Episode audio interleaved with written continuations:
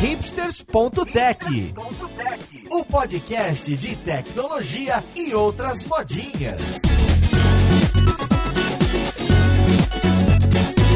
Olá, caríssimo ouvinte, seja bem-vindo a mais um episódio do seu podcast favorito. Esse é o hipsters.tech, meu nome é Paulo Silveira e chegando aí virada de ano, a gente vai falar daquele tema que tá todo mundo interessado, que é produtividade, saber como é que eu vou fazer para atingir os meus objetivos do ano que vem, do mês que vem ou mesmo os objetivos que eu tenho para entregar essa semana no trabalho, na faculdade, seja onde for. Então eu chamei aí um pessoal que eu considero muito produtivo nas coisas que eles fazem, não só profissionalmente, para conversar e tentar dar uma dica pra gente e complementar um podcast que já conversamos sobre produtividade de um ano atrás, para falar sobre outras técnicas e outras ideias. Então vamos lá, podcast, ver com quem que a gente vai conversar.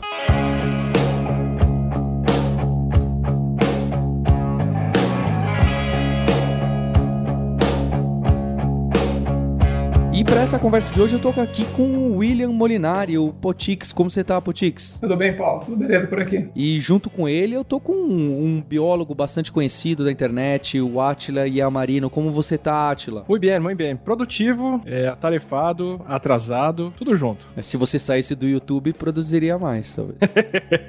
o problema tem sido Switch ultimamente.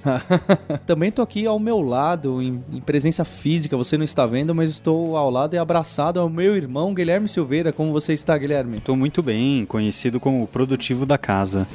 e com os nossos co-hosts que não sei como programam, trabalham, assistem seriados, jogam videogame, também talvez tudo ao mesmo tempo. Tudo bom, Roberta? Tudo bem, Paulo. Tô aqui, deveria estar me focando na gravação, mas estou focando no GIF animado do William no Hangout, que é uma coisa que eu quero descobrir como faz para mostrar como sou produtivo. E junto da Roberta Arcoverde, eu tô com o Maurício Linhares. Como você tá, Linhares? E aí, tô tranquilo. O ano foi muito produtivo, terminei vários jogos. Convidei o pessoal errado pro podcast. Para começar essa conversa, eu queria saber o que, que vocês fazem comumente, em linhas gerais, cada um de vocês, o que, que vocês fazem para se organizar com as tarefas que vocês têm a curto prazo. Depois a gente vai, vai expandindo. Então eu queria saber um pouco de cada um, quais são suas táticas, práticas, ferramentas, para ver se anima as pessoas aí que estão nos ouvindo. Curto prazo, essa semana, esse mês, essa quinzena, esse semestre. Eu acho que essa semana é um bom exemplo já. A primeira coisa, para essa semana, se eu tenho que fazer algo, tem que colocar na agenda, porque senão outras coisas vão atropelar isso. Então eu tenho minha agenda e a semana que vem sempre já tá tudo marcado, porque fui marcando reuniões e à medida que eu sabia, olha, eu quero fazer tal coisa na semana que vem, já agendei o espaço, não só o tempo, às vezes até mesmo o espaço onde eu vou fazer tal tarefa, para ter certeza que eu vou ter esse tempo e esse local para poder focar e fazer algo. E por isso muitas vezes o pessoal vem falar para mim: "Ah, Guilherme, a gente pode marcar uma reunião terça-feira?" Eu falo: "Olha, terça-feira já era, é só na outra semana agora". Porque chegou no fim, quinta, sexta-feira, semana que vem já tá toda marcada, não só de reuniões, mas como das atividades que eu tenho que executar semana que vem. Nesse caso, eu faço isso mais para trabalho, né? Normalmente na segunda-feira eu defino as coisas da semana, as coisas que eu tenho que trabalhar durante a semana e a gente usa usa ferramentas internas, né? No, no meu caso específico, a gente usa o Gira para fazer isso. Eu coloco as coisas que eu quero completar essa semana, coloco a, lista e a sequência que eu imagino que elas vão ser executadas, nem sempre elas vão ser executadas na sequência, mas ter essa ideia das coisas que eu tenho para fazer na semana. Às vezes eu consigo quebrar por dias, às vezes não, às vezes é uma coisa que tá meio incerta, né? Eu não sei ainda exatamente quanto tempo vai demorar para aquilo ali acontecer, mas eu gosto de na segunda-feira deixar a semana planejada, colocar todas as coisas que eu quero fazer, deixar as historinhas lá no Gira prontas para trabalhar e começar a semana assim. Eu sou o maníaco da checklist. Quanto mais urgente é, maior a tendência tendo fazer um checklist e quanto mais der para quebrar o que precisa ser feito em itens que eu consigo ticando, maior a propensão que eu tenho de fazer tudo dentro do prazo e, e, e riscar eles da frente. Pode ser aplicativo, pode ser o Keep, o Evernote, pode ser cardzinho no Trello, pode ser até papel, tudo anotado na, numa notinha que eu carrego junto com a carteira, mas tem que ter os itens ali para estar o tempo todo olhando para eles e vendo onde eu já avancei. É, minha estratégia é mistura do Atila com o Maurício, né? Eu tenho meus to-do lists também, inclusive o to-do Todoist, que o William nos apresentou a última vez que a gente gravou e eu passei a usar, é maravilhoso. Só que ele funciona melhor para mim para atividades mais macro. Eu não consigo quebrar muito nele, porque quando eu quebro, eu quebro coisa assim de 10 minutos. Tipo, isso aqui vai levar 10 minutos. e aí, se eu fosse colocar tudo no app, eu ia, ficar, eu ia passar o dia no app. Então, eu, eu tenho um caderninho sempre na minha mesa e eu vou colocando essas pequenas atividades lá. E é lá que eu vou riscando, mas no, no fim, um pequeno grupo delas significa um, uma macro atividade maior que tá no, no To-Doist. O meu To-Doist é meu sistema padrão. Assim, tudo que eu preciso fazer tá lá. Se não tiver lá, eu provavelmente vou esquecer. Então, sempre que alguém me fala alguma coisa, eu já lanço lá direto e depois eu faço coleta de tarefas, espalho nos projetos certos, nas datas certas. Eu tenho uma rotina específica para todos os dias da semana. Então, tem a hora que, a hora que acorda, a hora que vai pra academia, a hora que trabalha, a hora que para de trabalhar. Eu sigo essa rotininha e tem alguns pontos que são meio abertos, assim, para entrar outros tipos de atividades que não, não, não são parte da rotina, né? Mas é tudo baseado no To-Doist meu também e eu vejo ele diariamente, assim. Ô Potix, pra quem não conhece, explica o que é o To-Doist ou ferramentas similares de tarefa. É um super sistema de tarefas, isso? De gerenciar as nossas tarefas. É isso. O Todoist ele é um sistema de gerenciamento de tarefas. E pra quem não sabe, eu trabalho lá, mas eu uso o Todoist há 10 anos já. Comecei a trabalhar faz uns dois anos. É, ele é um sistema de gerenciamento de tarefas, então a gente dá, gente dá meio que um, um framework pra você fazer o que você quiser. Assim. Você pode colocar, criar projeto, criar tarefa, colocar tagzinhos nas suas tarefas, então você pode ter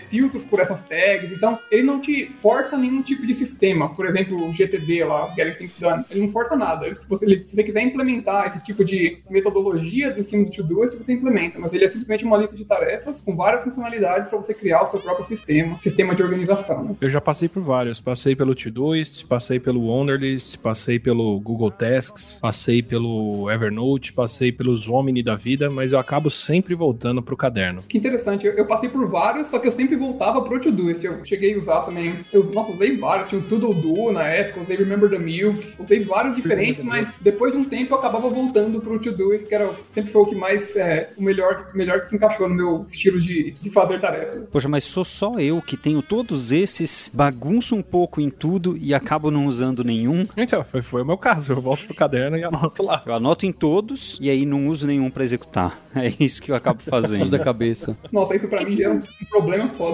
porque eu não consigo, se eu não tiver um sistema padrão, pra mim eu fico totalmente desorganizado. E tem um peso diferente de anotar na mão pra mim, assim. Quando eu escrevo no caderno, parece que é mais fácil de eu lembrar ou de eu não ignorar aquilo ali. Se eu não me engano, tem o pessoal, né, que defende que hum, várias coisas que vocês comentaram, né, a questão de, o, por exemplo, o Putik citou no começo da semana, você ter definido o que você vai executar na semana. Você e o Atila, é, Roberto e o Atila comentaram de deixar escrito no papel, né? Tem gente que cita de que esse papel onde você escreve, por exemplo, as coisas do dia, você deixa na tua cara, né, para que você foque nele e não nas outras coisas que não estão nesse papel. É, se eu não me engano, tem indicações, eu não, não tenho certeza absoluta, mas tem indicações científicas de que esse tipo de coisa te ajuda a focar e a executar essas tarefas. Tira você do computador também, né? Que é outra vantagem grande. Em vez de você estar usando um sistema para fazer isso que pode levar você pro YouTube, para se perder no buraco negro da Wikipedia, você fica fora. Minha esposa, eu, eu até brinco com ela, né? Tem vários computadores em casa, ela usa o computador para quase tudo na vida, mas ela usa uma agenda para colocar as coisas dela. Faz os post-its pro trabalho dela e para mim é meio, meio estranho ver, ver essas coisas analógicas dentro de casa, mas para ela funciona muito bem. Então, eu imagino que talvez para mim também funcionasse legal se eu for voltasse pro papel, não tivesse usando o computador, um celular para tudo, que é muito fácil de você partir para outro aplicativo, abrir outro site e se perder, né, na, no meio da coisa toda. E é aquilo também, né? O sistema perfeito é o sistema que funciona para você, né? Não importa se é caderno, se é sistema online e tal. Para mim, os online funcionam muito melhor porque eu gosto de ver em vários dispositivos, né? Tudo isso, por exemplo, eu uso na web, uso, sei lá, no computador, uso no celular uso onde tiver que usar, integro com várias outras coisas. Assim eu não tenho tarefas perdidas em vários pedaços, né? Por exemplo, eu não uso caderno, porque para mim é difícil de processar coisas de caderno e colocar num lugar que eu possa ver, sei lá, quando eu tô no mercado, quando eu escrever alguma coisa lá, já era, não vou conseguir ver mais. É, eu tenho outro aplicativo só pro mercado.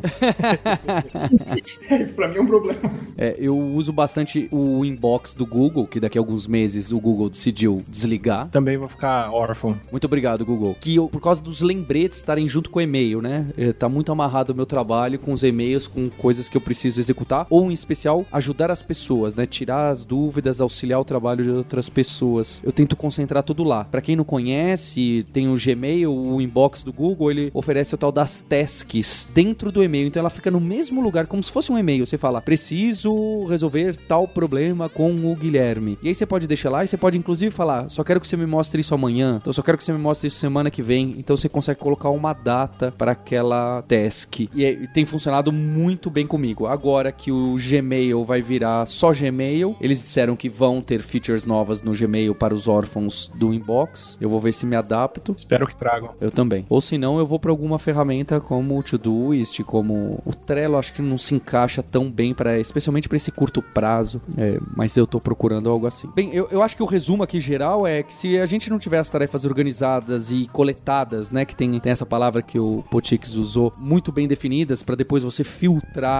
separar, agrupar por projeto, jogar para datas, se é que tem data ou não daquelas tarefas, fica muito difícil, né? Eu, eu hoje em dia anoto tudo no Google Calendar, absolutamente tudo, até compromisso pessoal, ah, tem a festa de não sei quem e mando invite para minha sogra, para deixar, senão eu como bola e não me organizo e não sei os limites de tempo. É, quanto mais automático isso fica, menor a chance de você perder por ocupação, distração ou outras preocupações, né? E se a gente for dar o próximo passo e falar dos projetos de longo prazo, sejam aqueles de, de fim de ano, que as pessoas prometem que vão atingir, ou no semestre, eu, eu tenho tentado fazer por semestre, esses objetivos de longo prazo, ou projetos mesmo da empresa, e que você não tá envolvendo outras pessoas no mesmo sisteminha. Para você se autocontrolar nisso, gerenciar seus goals, seus objetivos de vida, de profissão ou de hobby, o que, que vocês utilizam, como que vocês fazem? Eu geralmente não faço planejamentos longos, assim, sei lá, planejamento. Antigamente eu fazia um planejamento anual, mas eu descobri que isso mudava muito, acabava que eu perdia muito tempo para fazer, não chegava em nenhuma conclusão. Então o que eu geralmente faço é escrever pô, a minha meta em um Google Keep da vida, sei lá, esse ano eu pretendo, sei lá, perder X quilos indo pra academia. Só escrevo lá o que eu pretendo fazer, uma, uma ideia por cima, e eu vou criando poucas tarefas que vai de semana até mês, assim, no máximo, e aí eu vou só pegando ou semana ou mês e replanejando, né? A ideia é ter sempre uma, que eles no GTD eles chamam de próxima tarefa. Você vai sempre ter uma, uma tarefa que você pode agir em cima dela agora. Então eu vou colocando datas nelas e vai aparecendo as próximas tarefas nas datas que eu acho que eu posso fazer elas. Então eu cato essa, esse planejamento longo e transformo em vários planejamentos curtos. Esse é o meu, é o meu plano para lidar com isso. Potix, explica então um pouco pra gente o que, que é o GTD aí, o Get Things Done, nasceu do livro, né? Essa prática aí. Explica um pouquinho o que, que é, o, o, os princípios básicos. É, ele foi criado pelo David Allen há um, um bom tempo atrás. Já tem um livro, para quem quiser se aprofundar, só procurar Getting Things Done. O GTD, você vai achar bastante coisa. Inclusive, vale mencionar que tem o ZTD também, com Z de zebra, que é uma versão um pouco mais curta do GTD, que é outro também que eu recomendo ler. Talvez até mais que o GTD, porque ele é menos complexo. A ideia é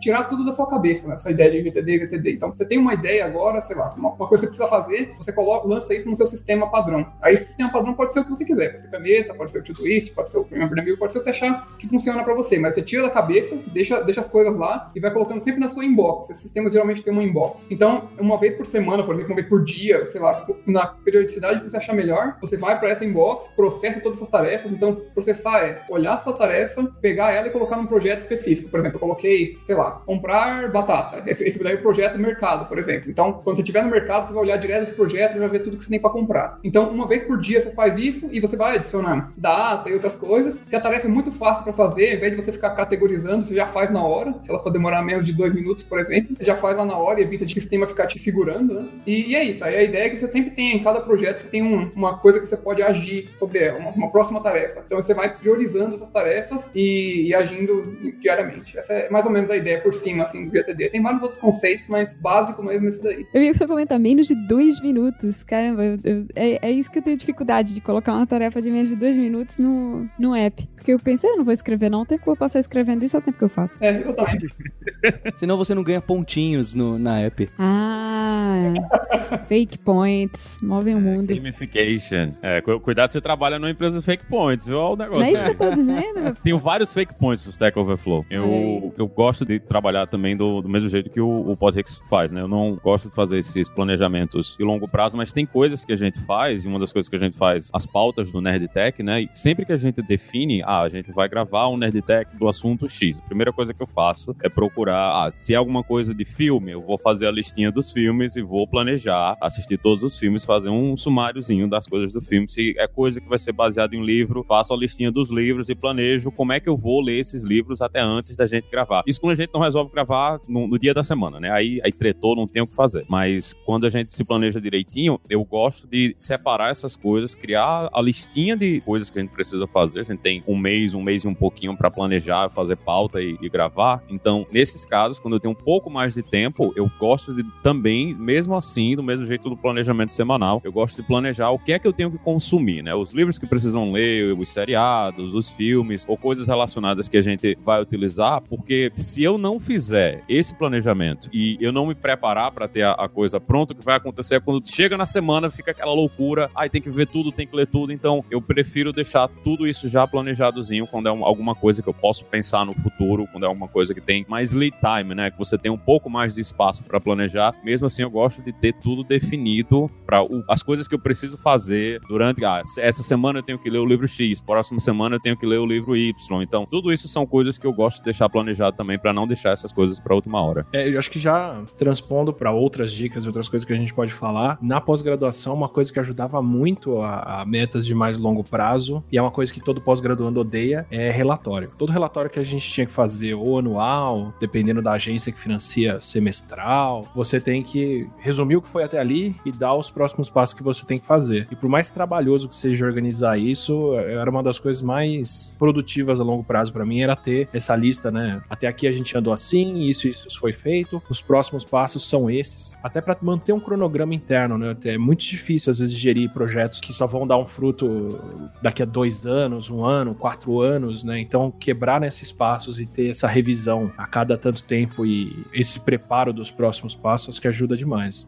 É, eu já percebi que ajuda muito, é, no meu caso pelo menos, é me comprometer com alguém. Né? Se for um, um, objetivo, um gol que eu tenho que é só meu e que só eu sei, que eu não, não ninguém depende daquilo, ninguém nem sabe daquilo, é muito mais difícil para mim de cumprir, seja ele de longo prazo ou de curto prazo. Então, se tem um objetivo, por exemplo, esse ano eu quero ler 20 livros e eu não coloco isso no meu Goodreads ou coloco em algum lugar público ou falo para alguém, é, para mim é como se eu pudesse me enganar, entendeu? Não, só eu que sei mesmo, vou me engalbelar, ninguém precisa saber. E aí eu acabo não cumprindo. O fato de ou tornar público, ou compartilhar com alguém, ou pior ainda, se alguém depender daquela atividade aí, não, não, eu não corro risco nenhum de deixar de fazê-lo. Que eu também acredito que existem pesquisas científicas mostrando que esse comprometimento em grupo ou em com uma outra pessoa ajuda a gente a ou tem uma correlação com uma taxa de conclusão mais alta. Eu costumo fazer isso também, por exemplo, esse é né, um caso que foi citado, que é estudar algum assunto novo, ler um livro ou algo do gênero. Eu pouca ficção hoje em dia, mas é estudar um assunto novo. O que eu faço é, eu marco uma palestra técnica que eu vou dar na empresa sobre o assunto X. Agora eu tenho um mês, dois meses para estudar horrores desse assunto para conseguir fazer uma palestra de introdução desse assunto, ou às vezes é uma coisa mais avançada de algo que eu já conhecia. Mas assumir esse compromisso de uma maneira pública realmente te coloca para correr atrás. Quer ver uma pesquisa legal? Fizeram isso com caixa do supermercado. Porque caixa do supermercado você tem como saber a produtividade da pessoa muito prontamente, né? Quantos produtos passou, qual o tempo médio de atendimento ao cliente, por aí vai. Um caixa de mercado ou uma caixa de mercado produtivo tende a aumentar em até acho que 50%, algo assim, do que essa pessoa produz a mais, a produtividade dos caixas ao redor. E um caixa improdutivo, a mesma coisa, tende a tornar quem está ao redor mais improdutivo também. Então, é essa competição pública, né? Compromisso público de ter que produzir o mesmo que a outra pessoa está fazendo, ou ter alguém que inspira ou que atrapalha, né, o desempenho, você fala, ah, fulano não faz, por que, que eu vou fazer também, né? Legal saber esse. A mesma coisa vale para corrida, vale para qualquer atividade atlética, assim. O tempo médio das pessoas correndo sozinhas tende a ser muito menor do que o tempo médio das pessoas correndo barra competindo. É mesmo que se você estiver tentando bater o seu tempo e tiver alguém competindo com você, você tende a correr mais contra outra pessoa do que contra o seu próprio tempo.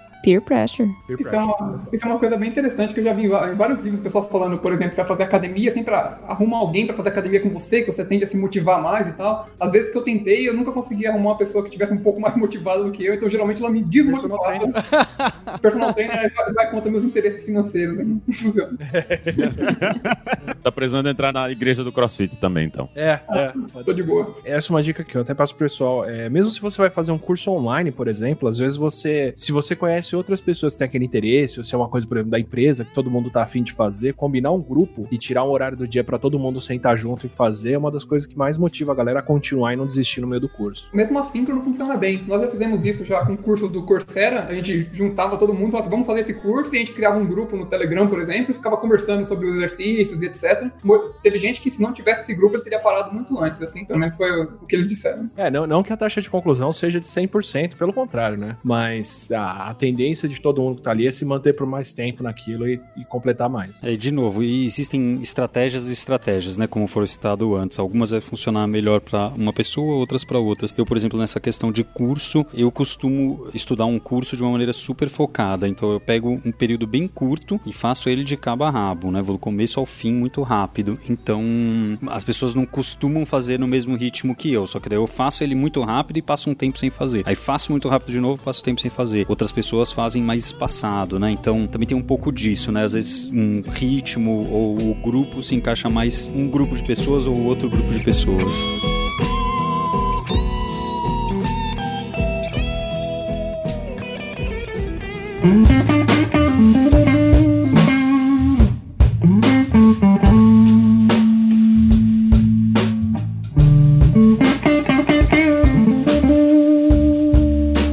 Aquelas promessas de final de ano de que, legal, eu vou emagrecer X quilos, eu vou juntar tanto de dinheiro e vou fazer alguma coisa assim. O que, que tem de ciência por trás desses goals? Porque um de vocês aqui citou, ah, deixá-lo público ou não. Eu lembro que tinha algum outro paper que falava que era justo o contrário. Que esses planos que a gente tem a longuíssimo prazo, eu não lembro qual que era. Eu acho que era pior se você tivesse seus amigos ou suas amigas soubessem daquele seu goal, você tinha menos chance. Eu, eu- não lembro qual que era a correlação, obviamente. Mas o que, que vocês acham disso? Vocês fazem esse tipo de, de planejamento na, na virada do ano? Até onde eu acompanho. Não, eu vou deixar todo mundo falar pra não inibir pelo que eu vou falar depois, mas vai lá, gente. Então o, o Atila então já tem a resposta. Ele já tem uma resposta tendenciada para um lado aí, ó. Agora é quem tem coragem de falar sabendo disso. É, mas eu acho que a pesquisa que o Paulo se referiu, eu não vou lembrar de quem é nem onde eu li, mas era que só de falar pra alguém que você vai fazer alguma coisa já te dá uma sensação de que você já meio tá meio caminho andado pra fazê-la. E aí talvez por isso exista esse fator de desmotivação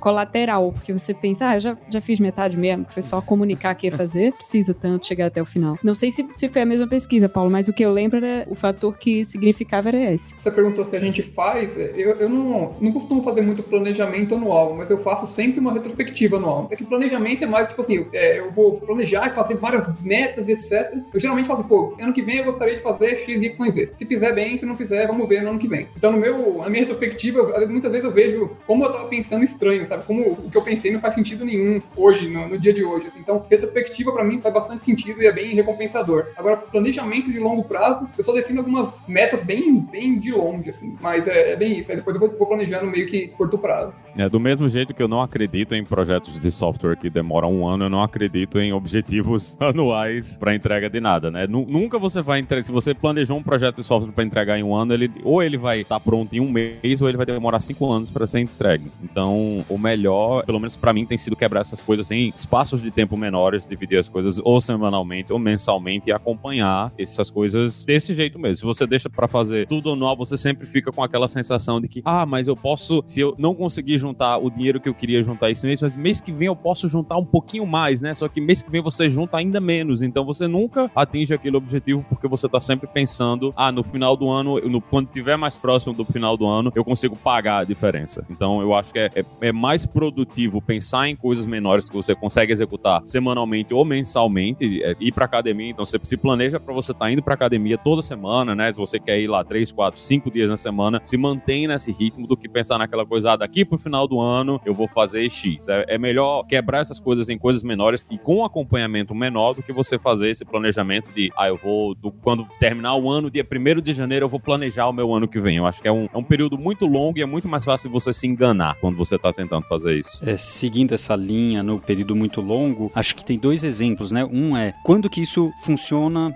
razoavelmente bem, quando que a gente faz promessas de muito longo prazo e que funciona razoavelmente bem. E um exemplo muito bom disso é quando a gente está tá no primeiro ano. Quando a gente tá no primeiro ano, a gente se compromete em daqui 13 anos sair da escola. E aí a gente passa 13 anos perseguindo isso. E isso funciona de um certo, uma certa maneira. Mas isso funciona porque existe uma pressão absurda de muitos lados, né? É família, são amigos, Governo. m- governo, né? Mu- muita São- coisa são pressionando Bimestrais, semestrais, anuais. mantendo esse ritmo, etc. né? Então é, é um esquema já muito estruturado para que esse objetivo a longo prazo de 13 anos funcione. Depois disso, a gente tem um outro objetivo a longo prazo que é de 4 a 10 anos se formar na graduação. E aí depois desse período longo de graduação, você, a gente não tem, não existe né, na nossa vida um, um compromisso assim de, ah, daqui 5 anos eu quero alguma coisa do gênero, né? E mesmo um ano, um ano é muita coisa, porque eh, esse período de um ano não só é difícil da gente falar, olha, daqui um ano eu vou estar em tal outro lugar, porque durante esse um ano seus desejos vão mudar. A data 1 de janeiro é uma data aleatória, assim como 17 de março é uma data aleatória. A gente só usa ela porque é uma comemoração, por diversos motivos, etc e tal, mas a gente está tão propício para mudar os nossos desejos no dia 17 de março, quanto no dia 1 de janeiro, como no dia 18 de dezembro. Há controvérsias, mas vamos lá, continua. Eu não sei dizer se é a palavra propício, mas é, é- a, a gente vai mudar, né? A gente vai mudar os nossos desejos na medida que esse um ano vai passando. Então eu entendo que eu posso querer colocar uma meta, ah, quero perder 20 quilos, quero ganhar 10 quilos, quero sei lá o que, alguma coisa do gênero. Eu posso ter uma meta do gênero para este ano, mas é uma ilusão achar que foi um insucesso eu não ter alcançado essa meta, sendo que lá no meio do ano eu tomei outras decisões e fiz outras priorizações. E daí a importância do que meio que todo mundo está citando, que é você quebrar isso em pedaços menores, você revisar isso de tempo em tempo e fazer algumas outras coisas. Porque a, a gente enfiar a goela abaixo pra gente que uma promessa que a gente fez lá numa data específica, a gente tem que cumprir, senão isso não é sucesso, etc. É uma pressão desnecessária para todos nós. Então, por mais que a gente coloque, né, alguns casos foi citados que colocam um objetivo, alguma meta de alguma maneira, se você não cumprir essa meta, não sentir esse peso, porque você não tem essa obrigação. Era só uma coisa que você gostaria de fazer. E agora você gostaria de fazer outra coisa, então toca outra coisa. Eu acho que a, promessa do fim do ano ela tem um pouquinho esse papel, assim, que é o papel de você se desculpar pelo que não foi feito até ali, né, se absolver dos pecados e falar, bom, daqui pra frente eu aspiro essa outra coisa. Ela ajuda nesse processo de deixar o passado pra trás e fazer novas metas, ou se reimaginar. E ela tem um papel mais de quem você aspira a ser do que algo concreto no fundo. Tanto porque é difícil de cumprir a longo prazo, quanto a gente tá nessa, nesse exercício de reavaliação, né? Mas é justamente isso, colocar um grande objetivo lá na frente, os 10 quilos, ou juntar 10 mil, ou juntar 100 reais, ou juntar 5 paçocas, ou fazer o que for, é bem mais difícil de conseguir do que quebrar e dividir as, as pequenas tarefas, né? A analogia que eu acho legal para isso é, é, é compensar quando você vai comprar alguma coisa parcelada, especialmente se é de longo prazo, se vai fazer um financiamento ou qualquer coisa assim, quem tá te vendendo aquele financiamento aproveita que a coisa é dividida em pequenas parcelas e nunca te fala o custo final, né? Então, sei lá, você vai fazer, você vai financiar um carro. Aí o cara vira para você e fala assim: olha, você não quer colocar roda de liga leve no seu carro? É só 15 reais a mais por mês. Ele tá te dando o que você vai ter que pagar no curto prazo e não quanto isso vai somar no preço do carro lá na frente. Apesar de ser ilegal, né? A pessoa é obrigada por lei a falar o valor total, né? Sim, sim, no fim ela vai dar o valor total, né? Mas ali, pra te jogar o acessório, ela vai. Ela tá tentando te levar pelo,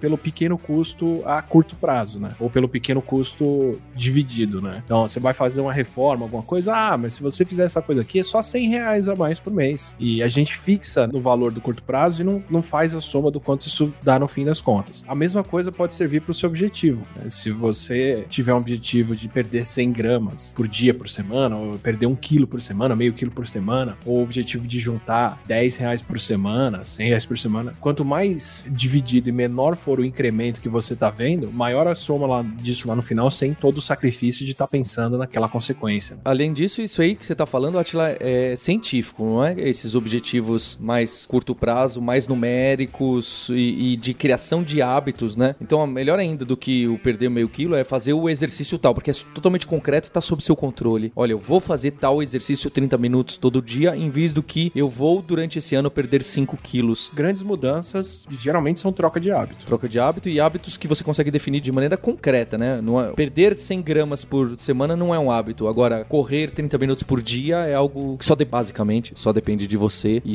e é bem acionável, né? É uma- um objetivo acionável. E só tomando um cuidado que a gente estava usando bastante o exemplo do peso, né? Então, independente do meu objetivo ser ganhar 100 gramas por semana ou perder 100 gramas por semana, o peso tem muito daquela questão de uma variação mensal, etc., uma flutuação que a gente tem que tomar cuidado. Então, só para trazer de novo para o exemplo de objetivos grandes, então, se eu não sei programação e quero aprender machine learning, com certeza existe diversos passos para eu chegar nesse objetivo maior e a gente quebra esses passos menores de aprender lógica de programação, aprender uma linguagem Python, aprender um pouco da matemática por trás, de repente estatística, e aí chegar em machine learning. Então quebrar esses passos menores, que aí você vai ter o controle de, de um mês fazer um primeiro curso de uma coisa, no outro um segundo, em vez do que falar, olha, quero aprender machine learning e ponto final, né? Isso também é a questão do progresso, né? Uma das piores coisas quando você define um objetivo grande assim é que enxergar o progresso é bem mais difícil. Quanto menos você enxerga o progresso, menos você vai acreditar que você é capaz de fazer isso aí. Então, é muito melhor você definir coisas menores que você consegue ver o progresso muito mais rápido do que você pensar nesses objetivos gigantescos. Ah, eu quero aprender machine learning quando você não aprendeu nem a programar ainda. Então, é melhor você ter esses checkpoints no meio do caminho, porque cada checkpoint que você chega, cada pedaço desse que você completa, você, pô, eu, agora eu aprendi teoria da programação. Depois você, agora eu aprendi Python. Agora eu aprendi uma ferramenta para fazer análise de dados. Então, cada pontozinho desses é uma coisa que faz com que você fique mais interessado e mostra para você que existe um progresso acontecendo aí. Em vez de você pensar, você só pensa no final, você tá o tempo todo focado no final, mas vai demorar um, dois, três anos para você chegar até o final, né? Então, é bem mais fácil você sobreviver e você seguir no caminho quando você tá vendo esse progresso em pequenas partes do que você simplesmente dizer que, pô, agora eu quero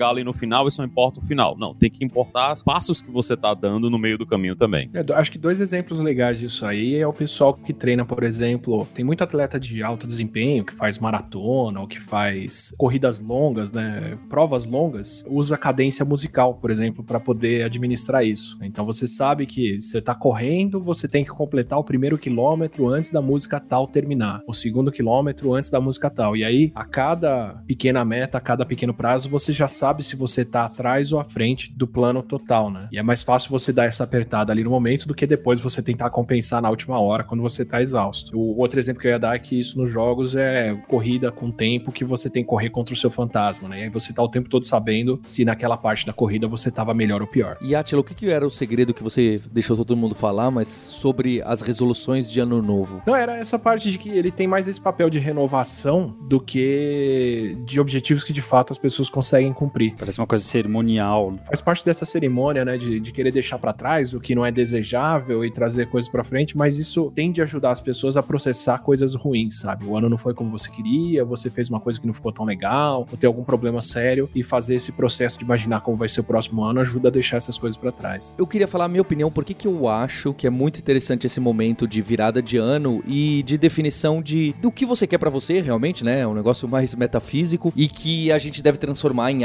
hábitos, rotinas, disciplina e quebrar em, em coisas menores que aí a gente deixa pra falar logo depois. Teve um, um episódio aí do Nerdologia que o Atila gravou, que eu assisti uma vez, que eu nem lembro que assunto que era e que dá uma informação de uma pesquisa que eu achei simplesmente incrível. Vou fazer a pergunta pra vocês que não assistiram o episódio. Vocês sabem qual é a data em que a- as pessoas costumam morrer mais? Vocês sabem que data é essa? Qual que é a data que as pessoas costumam morrer mais? Qual que é a época do ano em que morre mais gente, né? É, tá ligado ao que as pessoas morrerem mais? Que data que as pessoas morrem mais? Correlação. consegue- É correlação, mas Talvez. que eu acho que é causa. Talvez. Mas quem chuta aí? Não vale quem assistiu. Eu chuto Natal, que eu acho uma época tão triste. Caramba. Mas, é, gente, as músicas são tudo tristes. Minha mãe tem um pisca-pisca de época de Natal. Eu quero ver. feliz. Natal, Natal. É muito triste isso. Deus. Caramba, não, o Natal é tão feliz, é tão legal. Sei lá, eu imagino que deve ser em janeiro, né? E vou dizer mais, aqui é mais deprimente ainda, que a gente fica vendo filme de Natal, todo mundo na neve, brincando na neve, fazendo boneco de neve, e eu em Recife. Não é legal ficar na neve brincando de fazer boneco na neve. Isso é coisa de filme, você congela. Congela e tá sujo com lama preta É. que virou água. É, não, essa, essa parada. Neve é massa pra você esquiar, pra todo o resto não é legal. É, Eu sou do lado da Roberta, preferia a neve mesmo assim. Não, não me entenda errado, só que era deprimente estar no calor de Recife, vendo filminho de Natal na TV que não era o Natal que me representava. Porque a gente tava lá pingando, e é por isso que eu falo que é triste, uma época triste, uma época de desilusões. Então, as pessoas morrem mais na sua data de aniversário. Cara, que isso? Nossa. Pera, na sua data ou perto? Existe uma margem de três dias pra mais ou para menos? Como é o. Tem uma curvinha, três dias pra mais, três dias pra menos, mas o pico é na data de aniversário. E o que, que as, as pessoas buscaram isso lá nos hospitais e etc? Porque as pessoas chegam pra quem tá naquelas doenças terminais. Talvez essa pesquisa seja em hospital, talvez o Atila lembre melhor. Eles chegam pras pessoas, o que, que costuma acontecer? Para aquelas pessoas que estão muito doentes, fala: Poxa, mas aguenta mais um pouco. Tá chegando seu aniversário. Não, não desanima. Tá chegando seu aniversário. Olha só, tá quase lá. Você já tá quase completando tantos anos. Então, essa data que realmente não representa quase nada, né? Quantas vezes a Terra deu a volta e que você tá vivo. O seu cérebro, você age de uma maneira diferente que você consegue evitar a sua morte. Olha que negócio louco que uma data que tem essa simbologia, a gente consegue trabalhar e comandar o corpo e a mente, tudo ligado aí de uma maneira maluca e que realmente consegue cumprir objetivos do tipo salvar a sua vida. Na hora que eu vi essa pesquisa, eu fiquei muito impressionado. É óbvio que é só um tiquinho a mais, tá, gente? Não é? É um tiquinho a mais. Mas só que isso mostra como se você tem aquele momento dessa virada de ano que as coisas que você vai definir, pensar e usar como meta para você, não é que vão se concretizar, né, essa balela toda, mas que é um momento importante que se você pode realmente fazer diferente essa data do que as outras datas que o meu irmão citou, 13 de maio e 18 de março e etc, que não representam a virada de ano ou o seu aniversário. Então acho que a gente pode aproveitar, virou bem autoajuda, né? Mas eu posso dar o esmalte científico aí. É, é, mas é justo isso. Quando você falou desse negócio da morte, eu falei, cara, tem um negócio científico atrás disso. Tem dois picos de morte ao redor do aniversário aí. Tem o pico dos mais novos, principalmente quem tá antes dos 20 e tantos, na casa dos 20, vai entre 18 e 25, mas não é formalmente isso, né? Mas é essa faixa etária, que é principalmente quando bebem, Putz. tem acidente, bate o carro, se envolve em briga ou coisa assim, e tende a ser um fenômeno mais masculino. É a galera comemorando aniversário, por isso se acidentando, acontecendo alguma coisa. E tem o outro pico, que é o do pessoal mais idoso, que é quem já tá com problemas de saúde, outras coisas, que é justamente quem meio que dá essa segurada até o aniversário, porque você tá coordenando família, festa, ou o que vai acontecer, ou as pessoas vão te visitar no hospital, ou vai ser o que for. E aí o que tem em comum com esse tipo de, de fenômeno dos idosos e com o ano novo é a sensação de controle sobre o que tá acontecendo. Quanto mais controle a gente tem sobre o que se passa, mais a gente tende a se sentir bem, até um certo ponto e tudo, mas é, é- é uma. é- não ter controle sobre as coisas é uma coisa que faz muito mal pro ser humano e pra a maioria dos bichos em geral. O, o aniversário, no caso, vira um- aquele evento, né? Não, eu vou fazer uma festa, as pessoas vão vir, eu vou receber, a família vai fazer isso, aquilo, e essa sensação de controle e o organizar pra fazer aquilo é o que mantém, sei lá, se a pessoa ia, ela já tá num estado terminal e ela ia viver mais 20 dias, ela vive 23 e chega no aniversário, sabe? Não é também que deu aniversário morre todo mundo, mas, né, tem um- uma concentraçãozinha de morte logo depois ali que parece que a pessoa meio que segurou um pouco mais pra passar pelo que ela tava passando. E tem um pouco a ver com essa sensação de controle sobre o que acontece ali. A cerimônia de planejar um objetivo, uma meta, estabelecer alguma coisa e fazer também traz essa sensação de controle, né? De que a gente tem, eu tenho os meus planos, eu sei o que eu quero e eu vou fazer isso. E pode até não acontecer exatamente dessa forma, mas sou eu que tô decidindo o que, que eu vou fazer no ano que vem, não as forças da natureza, sabe? Por isso que eu vou encaixar e dizer: aproveite o fim do ano agora, ou aproveite o seu aniversário, ou aproveite este exato instante, que é esse é o instante agora, para tomar uma decisão para o próximo mês e tomar o controle para o próximo mês, ou próxima semana, o que você tiver com dificuldade para tomar controle, seja na cerimônia do fim do ano, do aniversário, ou agora. Agora a gente vende o produto pirâmide.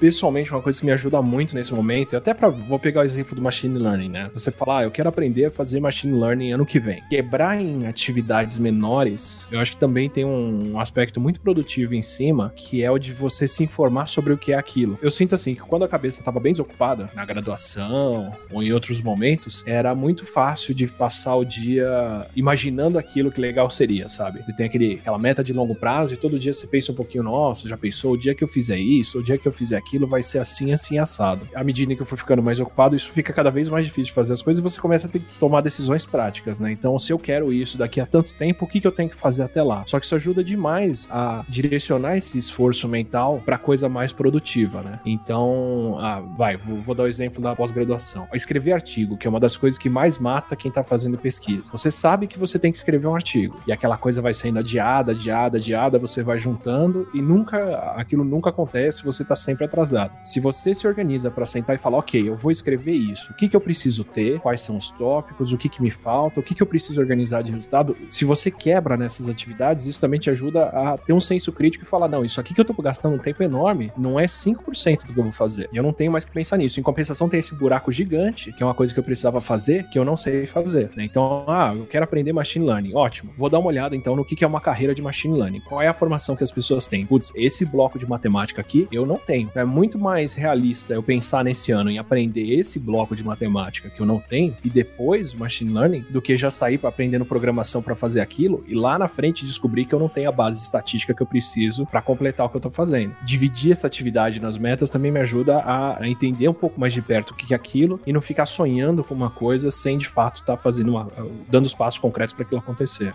Às vezes as metas nem são viáveis, né? Se você olha para a meta, pô, eu não conhecia, às vezes a meta nem é viável para esse ano. E tem barreiras duras às vezes no meio do caminho, barreiras duras que eu quero dizer assim, barreiras inevitáveis que faz muito mais sentido você se preparar para elas do que para o resto, né? Sei lá, é a mesma coisa que você pensar, putz, eu quero fazer uma graduação em medicina. Não adianta você estar tá se preparando para quando você for médico e sair para comprar o estetoscópio e fazer outra coisa, ou pensar em como é que abrir uma clínica, se você não tem condições de passar no vestibular. Então é muito mais importante você estar tá se preparando para essa barreira que é inevitável e que demanda um monte de coisa do que estar tá se preparando para a meta de longo prazo. queria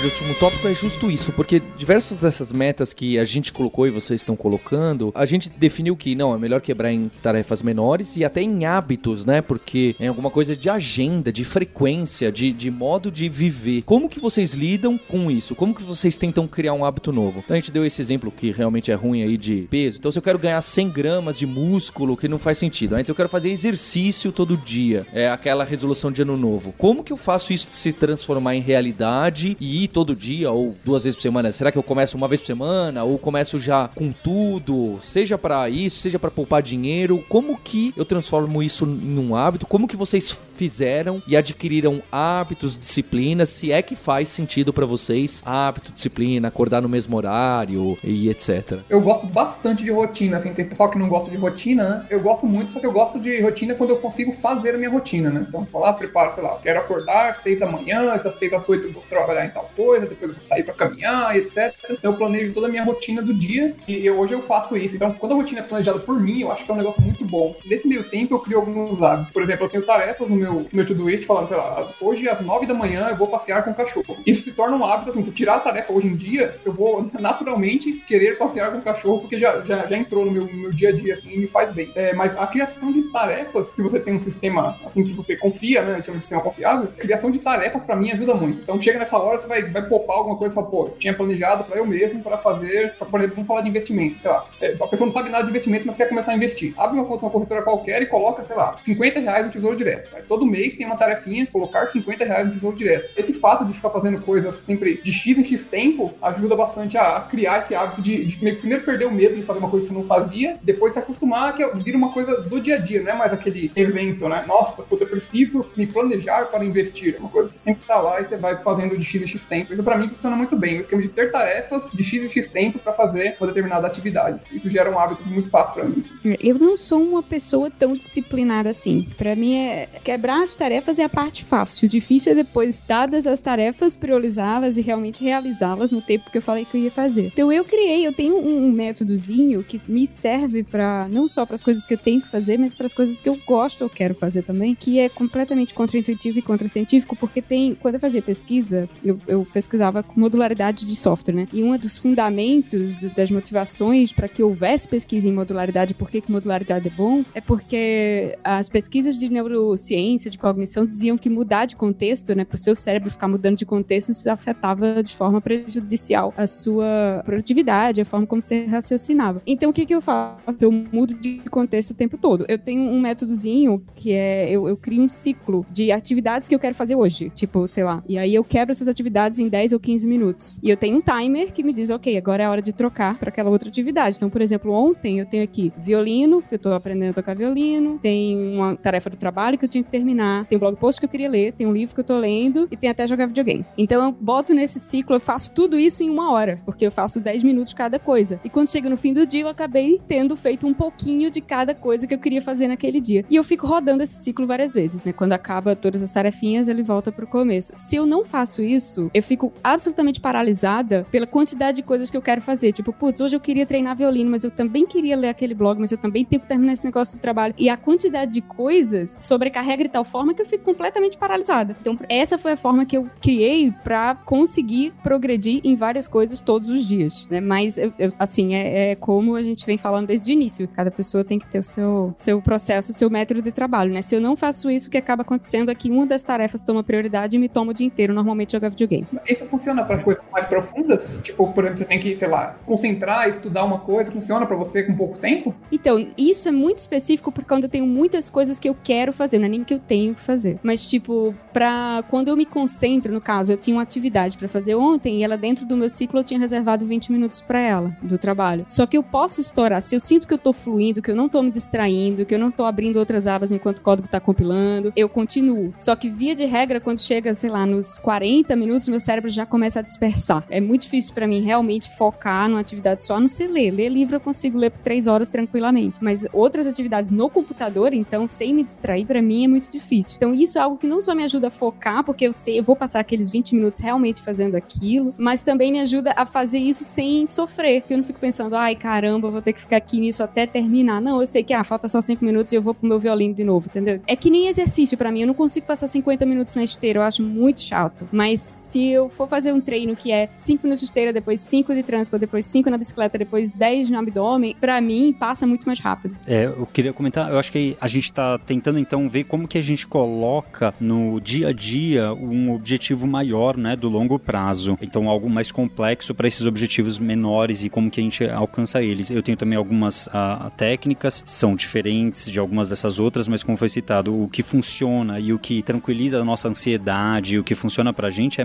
maravilha, né? Seja esse que para mim é um pouco extremo, realmente esse de 10 10 minutos, mas é para mim, né? Cada um tem o seu ritmo que funciona melhor. Para mim uma coisa que eu faço é fechar abas. Eu tô aqui gravando na frente do computador do Paulo, tem sei lá umas 12 abas abertas, eu tenho uma. Então isso me ajuda muito, sabe? Eu não fico naquela ansiedade, nossa, tem aquela coisa para ler, tem aquele outro para responder, tem não sei o que. Então, eu tento minimizar abas, é uma das coisas do dia a dia quando eu passo muito tempo na frente do computador. A outra é tentar criar aí mais do dia a dia mesmo, né, de, de, de ritmo, é espaçar e criar ritmo nas tarefas. Então, um objetivo que é, seja ler um livro, estudar um assunto, alguma coisa do gênero, eu faço muito curso, né, principalmente muito curso online. Então, eu separo o tempo, como eu tinha citado lá, né, separo o tempo no calendário, ah, das 8 às 9 da manhã, de segunda e quarta eu vou estudar um curso X. Agora, quando é um curso que eu quero estudar muito rápido, eu coloco segunda, terça, quarta e quinta eu estudo e sexta eu pratico durante esse horário. Senão eu estudo um pouco mais espaçado. E isso me ajuda, porque eu tenho aquele tempo, tá separado para atingir aquele objetivo intermediário de tamanho, né? Que é terminar um curso para depois, daqui um ano, tá sabendo de algum assunto maior. E também uso outros momentos, porque às vezes eu tenho esse tempo de uma hora, uma hora livre para estudar, que eu separo toda semana, mas às vezes não. Eu tava conversando com o Paulo esses dias, como eu, eu assisto cursos às vezes da Alura tomando banho. Eu ponho o celular, hoje em dia ele é, como é que chama mesmo? Uma prova d'água, né? Eu não sei qual Eu fiquei horrorizado com isso. Eu não sei qual é o termo exato, mas caiu água, não quebra. Então eu ponho ele lá no cantinho dele, eu tenho uma caixinha Bluetooth, por causa do barulho da água fica muito baixo o volume do celular. Então eu conecto no Bluetooth, ponho ele em landscape, dou play, vou tomando banho e, assi assistindo. É óbvio, não dá para executar o código de programação naquele instante, mas dá para prestar atenção e, e, ir trazendo ideias, etc. Então eu faço no, no momento que dá. De novo, isso é uma coisa que funciona para mim. Pro Paulo não funciona, ele citou, é o momento que ele tá longe do celular é no banho. Então beleza. Mas cada um vai ter um, uma maneira de encaixar. É importante que cada um encontre a sua e o que funciona com cada um. Eu mencionei rotina quando eu falei, eu tenho também um tempo reservado nessa minha rotina que é para focar em, em, coisas que precisam de mais concentração. Assim. Então eu separo, sei lá, duas vezes no dia, que tem todo, tem um, um livro chamado When, que ele, ele fica estudando qual, qual que é a melhor, pra você descobrir a melhor, a melhor hora pra você fazer as coisas, né? A, época, a hora que você tem mais energia e etc. Cada um tem os seus, seus pontos aí. Aí eu descobri que os meus geralmente é mais pela manhã e um pouco mais no fim da tarde, assim. Então eu separo esses dois horários para poder fazer coisas que precisam de mais concentração. Seja uma funcionalidade, um sistema que precisa, sei lá, ficar um tempo focado ou qualquer outra coisa. Então eu também tenho esses espaços que são os espaços que eu vou parar, focar e eu tipo, fecho todas as, fecho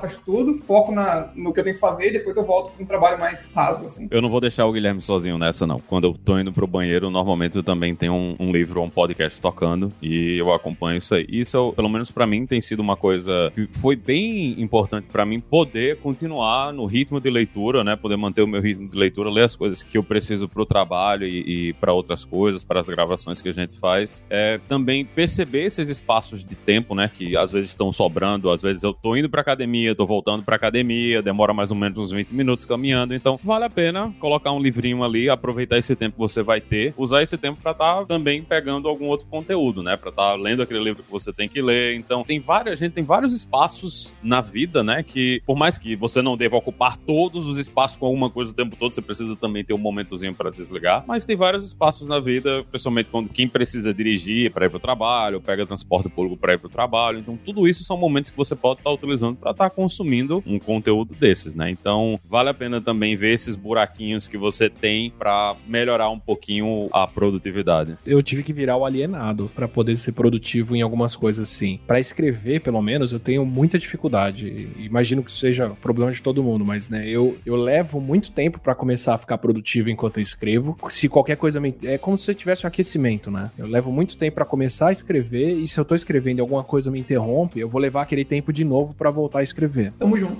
Então, não tem jeito. Para poder fazer alguma coisa, como escrever um episódio, principalmente se é uma ideia difícil de, de elaborar, se é um conceito difícil de explicar, ou se é uma coisa que eu ainda não tenho muito clara para mim e não sai com facilidade, é, eu preciso de intervalos longos aí, às vezes de 8, 10 horas ininterruptas, ou interrompidas no meu tempo, quando eu preciso beber uma água, fazer alguma coisa, para poder trabalhar. Então eu dou mute no WhatsApp, dou mute no e-mail, dou mute em Deus e o Mundo, fico inalcançável por esse tempo, porque das 4 da tarde até a meia-noite de hoje eu tenho que estar tá fazendo isso e não posso ser interrompido. E não tem jeito, porque se alguma coisa me interrompe aí no meio, perdeu-se tudo, sabe? É um bolo que vai ter que ficar 4 horas no forno. Se você desligar no meio e ligar de novo, não é a mesma coisa. É, para mim, tudo isso que você citou tá no mute e não tem notificação. É WhatsApp, Skype, Cacau, não sei o que, Slack, etc. Tá tudo sem notificação. Só entro de tempo em tempo. Hoje em dia eu tento deixar um horário do dia separado para ver essas coisas. E antigamente, hoje em dia eu já não tenho mais essa hum, facilidade. Eu desconectava o Wi-Fi também, para que eu focasse na tarefa local. Ah, eu, eu vira e mexe me forço a ficar offline, ou pelo menos ter uma conexão ruim por conta disso. Assim, às vezes. A parte da conexão ruim é fácil, eu sempre tenho. A conexão ruim tá sempre aqui.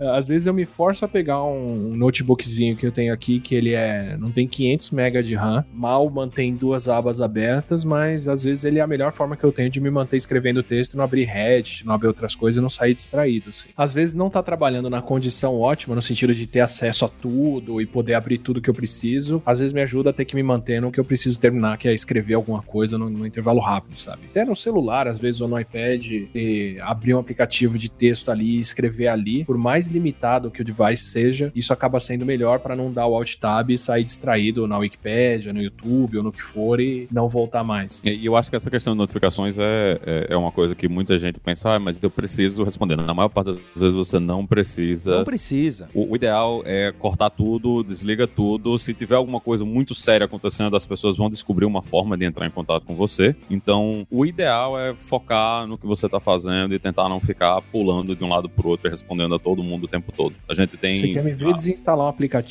é ele mandar uma notificação. é, quando o, o aplicativo não... ele lembra você que ele existe, né?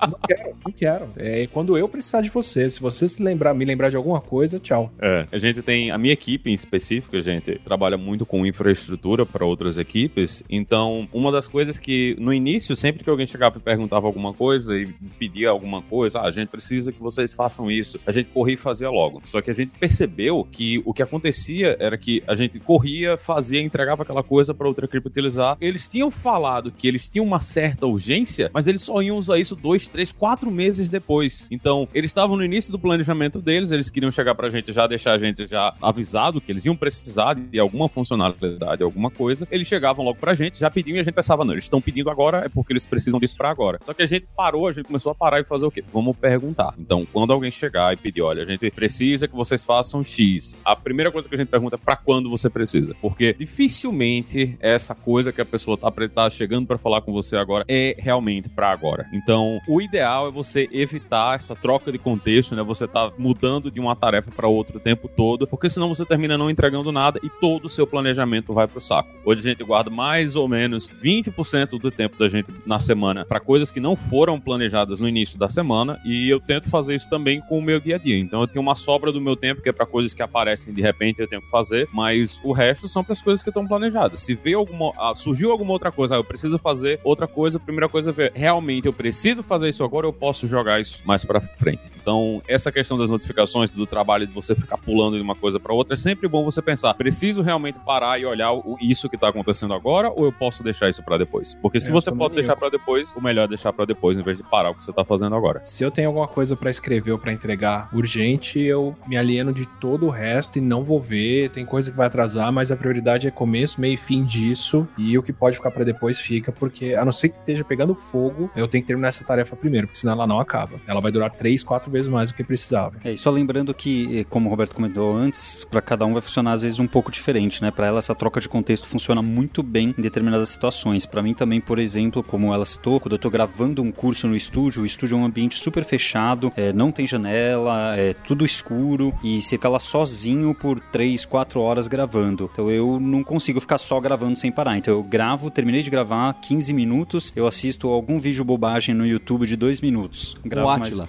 É que o, vídeo, vídeo do o Atila é de mais de 2 minutos. Ah, então tá bom. É o Mas, ah, Extreme aí, Pomodoro. gravar aula eu entendo como uma tarefa que você tem pequenos ciclos de começo, meio e fim, né? Claro. É diferente de, por exemplo, fazer um programa que ele tem que rodar pelo menos uma tarefa dentro das próximas horas. Mas mesmo assim eu às vezes quebro assim. assim. Não, é- e é importante frisar, gente, que eu não faço isso todo dia, nem com tudo, né? Isso é mais uma coisa que eu descobri que é a única coisa que funciona quando eu realmente estou sobrecarregada por várias tarefas pequenas ou quando eu quero é, andar com várias coisas no mesmo dia. Tipo, ontem eu consegui tocar 30 minutos de violino, ver uma aula na Lura, ler um blog post e ainda fiz minhas coisas do trabalho. Tipo, normalmente eu teria só feito as coisas do trabalho porque violino, Alura e blog eu ia achar, não, isso eu vou fazer à noite quando eu terminar de trabalhar. Acho que só eu que sou bizarro que faço as mesmas coisas todo dia, né?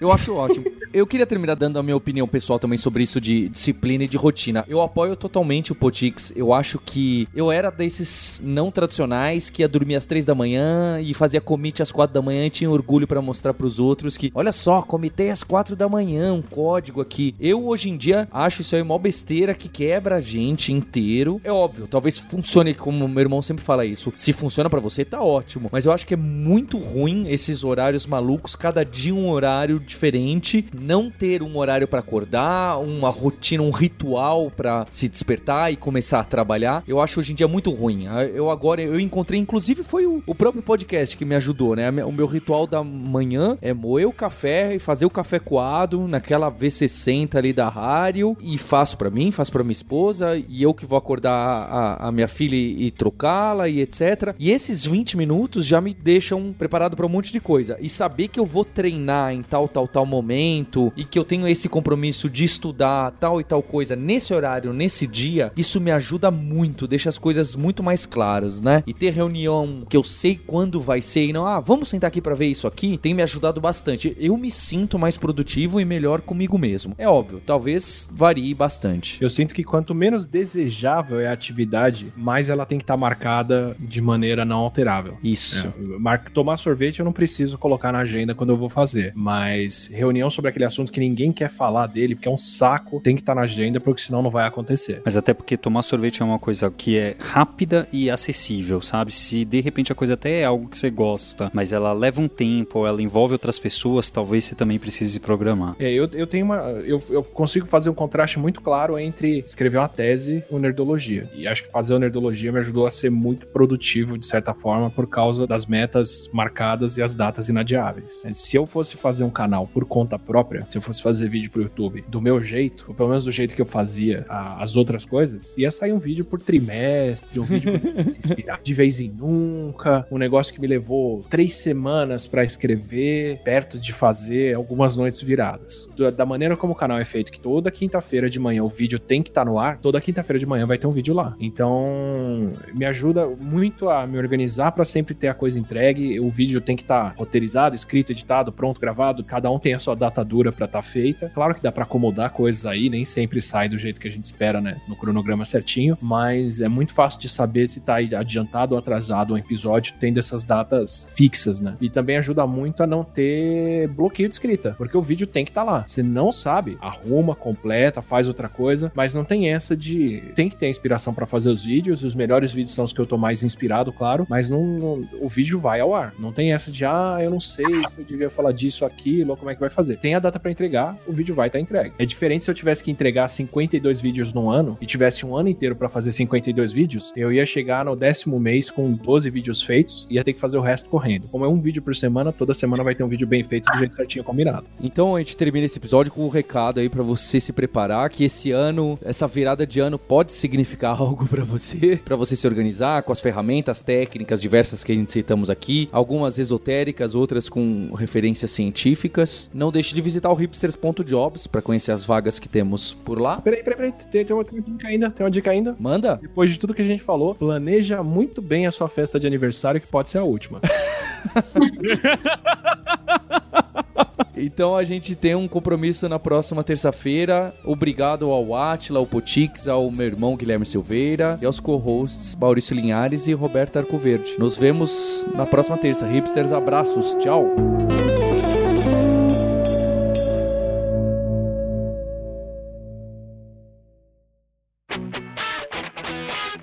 Você ouviu o hipsters.tech, produção e oferecimento alura.com.br, cursos online de tecnologia e Kaelon, ensino e inovação. Edição Radiofobia, podcast e multimídia.